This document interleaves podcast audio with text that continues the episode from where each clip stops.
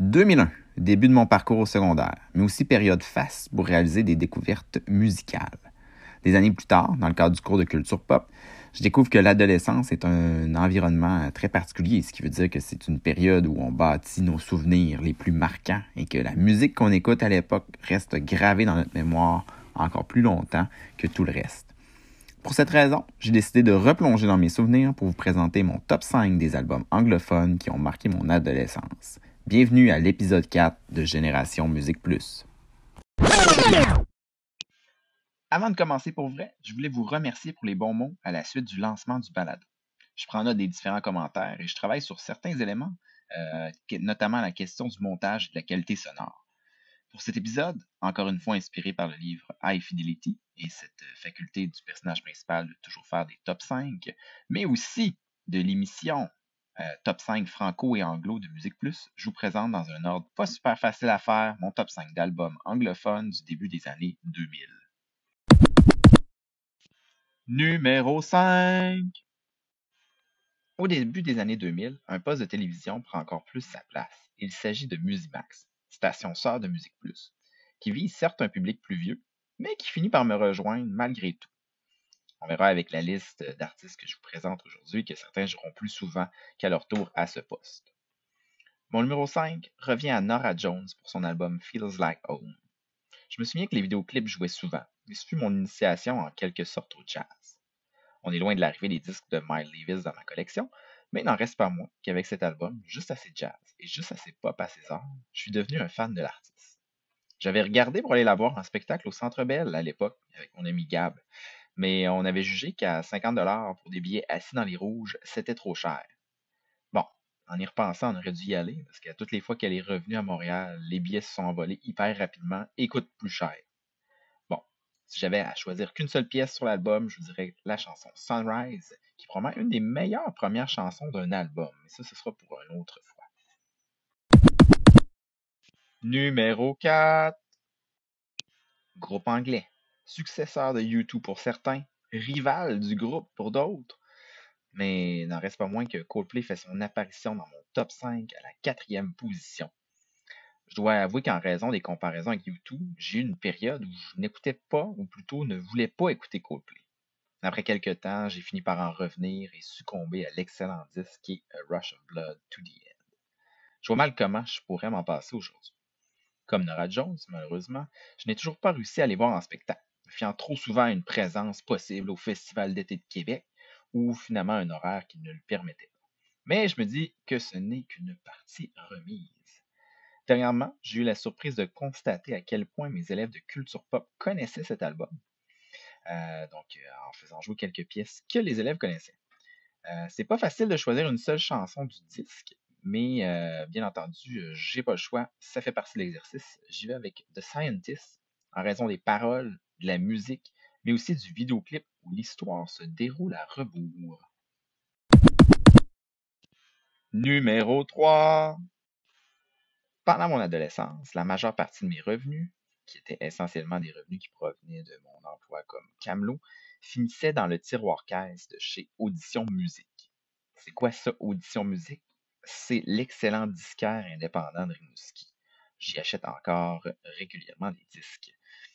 Euh, je peux vous dire qu'après une écoute de mon numéro 3, j'ai su que je devais aller me le procurer.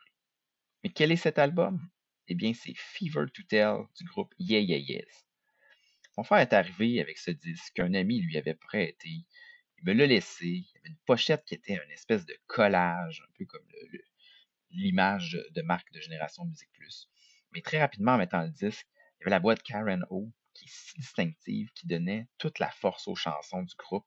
Il y avait les mélodies qu'il y avait, il y avait, quelque chose de particulier, un groupe qui est en fait un trio. Euh, donc, c'est venu me chercher très rapidement. Je jouais déjà quelque peu à Musique Plus, mais là, il y avait vraiment quelque chose de dire, j'écoute l'album. C'est en plein pendant la période de grand fan de indie rock. Certains diront que cette période-là n'est jamais terminée. Mais bon, je suis devenu un fan instantané euh, du groupe. Et, pour une fois, j'ai été plus que chanceux il y a quelques années, car j'ai réussi à les voir en spectacle. C'était la première partie de Sting sur les plaines d'Abraham. Un drôle de mélange quand on y repense, mais c'était Sting qui les avait invités. Donc, euh, j'imagine, je peux dire que j'ai des points en commun avec lui. Euh, et comme on est à l'époque du disque que l'on achète et que l'on écoute en intégralité, ça vaut la peine de se rendre jusqu'à la fin parce que les dernières chansons sont magnifiques, notamment l'excellente pièce Maps. Numéro 2. Vous vous dites, il va finir par nous parler de YouTube. Ça va être au numéro 1. Mais non, j'ai décidé de mystifier tout le monde en donnant la deuxième position de mon palmarès à YouTube. Je le sais, certains diront, ben oui, mais c'est l'album qui t'a vraiment fait connaître le groupe, mais j'ai tout de même préféré ne pas les mettre au numéro 1. L'album sort en 2000. Bon, certains diront, ben oui, t'as dit que c'était le début des années 2000, mais je suis encore au primaire à ce moment-là. Mais très rapidement, ça devient un disque que j'écoute à répétition. Bon, certains diront que je l'écoute peut-être un peu trop, dont mon frère, qui à ce moment-là tente de me convaincre d'écouter les plus vieux disques de YouTube. À ce moment-là, je ne suis pas encore prêt, mais ça viendra. YouTube fait littéralement partie de mon ADN musical, mais aussi de mes souvenirs marquants, notamment avec le spectacle du Super Bowl de 2002, où ils interprètent leurs différentes chansons et à un moment font défiler le nom des victimes du 11 septembre, eu lieu en 2001. À ce moment, je me suis dit que je devais absolument les voir en spectacle. Et malheureusement pour moi, leur tournée se termine à ce moment-là. Euh, donc, je dois attendre 2005 pour finalement les voir au Centre Bell. Certains diront, est-ce que ça t'a coûté plus cher qu'un billet de Nora Jones pour être plus loin? La réponse est oui, ça m'a coûté plus cher pour tous ces éléments-là. Ça reste néanmoins un excellent spectacle. Donc, euh, et pour cet album, mon choix de chanson un petit peu plus facile, j'y vais aussi dans la facilité. Donc, euh, tout simplement avec Beautiful Day, un hymne qui ouvre l'album et occupe encore une grande place dans ma vie aujourd'hui. Numéro 1. Mais qui donc se retrouve au numéro 1, Anthony? Le suspense tire à sa fin, je vous rassure. Allons-y avec une mini devinette. C'est un groupe de Las Vegas qui roule encore sa bosse aujourd'hui, qui, à mon avis, se réinvente à chacun de ses albums et que j'ai eu la chance de voir deux fois, notamment dans le cadre du Festival d'été de Québec. Eh bien, ce numéro 1, nul autre que le groupe de Killers et l'album Hot Fuzz. J'imagine que j'aurais fini par embarquer en voyant de leurs vidéoclips à Musique Plus dans cette vague infinie d'amour pour le groupe, mais c'est plutôt par l'entremise de mon amie Florence que j'ai fini par découvrir ce disque qui joue encore assez souvent aujourd'hui. À l'époque, je faisais de la radio avec Florence et on s'échangeait souvent nos découvertes musicales, donc les disques circulaient allègrement de ce côté-là.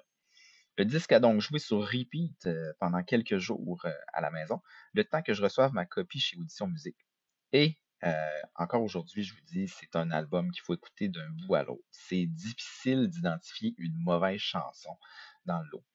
Par contre, j'ai un petit faible pour Mr. Brightside parce que ça me rappelle les souvenirs de l'énergie débordante du chanteur Brandon Flowers sur scène. donc, ça vient avec la guitare aussi. Donc, excellente chanson. C'était mon petit retour sur les albums anglophones qui ont marqué mon adolescence. J'espère que vous avez apprécié cet épisode. Si vous avez des propositions de sujets ou de thématiques, n'hésitez pas à m'écrire à génération musique plus à commercialgmail.com, euh, suivre la page sur Instagram ou visiter le site web. Vous pouvez aussi vous abonner sur votre plateforme de balado préférée et n'hésitez pas à évaluer le balado. Sur ce, je vous dis à la prochaine.